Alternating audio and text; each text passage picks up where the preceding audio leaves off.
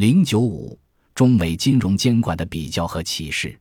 提要：有效的金融监管是一个系统工程，不只需要一个金融监管当局，还需要法则、自由的媒体和具有商业化倾向的金融机构。中美金融监管之间存有差异，其中制度与激励的区别是中美金融监管之最根本差异。未来中国的金融监管应该明确机构定位，保持独立运营，向美国学习编制预算问题，并保持机构的透明度。有效监管的构成，美国和中国金融监管体制的差异，并不是三言两语就可以讲清楚的。第一。我们需要明确什么是有效的监管，这个问题并不复杂。早在一九九六年，巴塞尔委员会就把有效银行监管的核心原则说得一清二楚，并且为评估各个经济体银行监管是否有效，制定了一套评价方法。我在当时代表央行参加了这些原则和方法的制定。后来，作为世行工作人员，也牵头对某些成员国做过评估。这些原则和方法的中文出版物早已出版，但令我感慨的是，二十年后的今天，我们离有效银行监管还有很大一段距离。巴塞尔核心原则有二十五条，分为七个方面，但每一条的权重不同。后来的国际证券组织协会、国际保险业监管协会都效仿巴塞尔委员会的核心原则，制定了类似的标准和准则。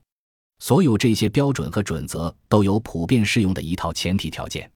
即有稳定的、可持续的宏观经济政策、完善的公共基础设施以及有效的市场约束。如果没有满足这些前提条件，即使落实了准则当中的某一条，也是无效的。第二，一个银行监管者，比如银行监管当局、保险监管当局、证券监管当局，若想有效地承担监管职责，必须有明确的任务。职责和问责机制，也就是说，要有制约与平衡，并且要有必要的独立性。这个独立性在中国的语境下常常被误解，它并不是指可以随心所欲、为所欲为，毕竟需要对最高当局负责，而是指在经营活动中必须具有相对独立性，不需要为买一个茶壶而抱歉，为关掉一家经营失败的银行而打报告，因为众所周知。处置失败银行势如救火，如果错过时机，资产就会迅速流失，甚至酿成危机。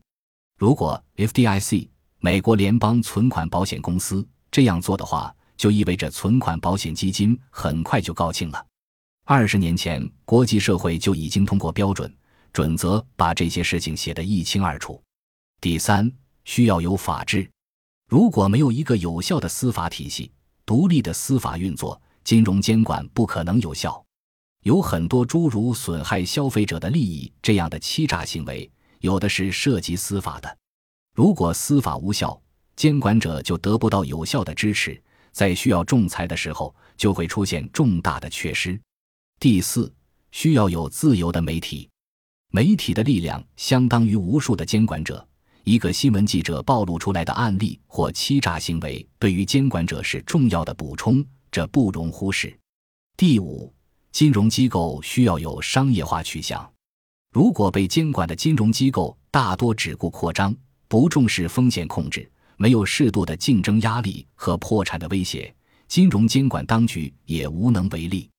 因此，有效的金融监管是一个系统工程，而不只是一个监管当局就足够。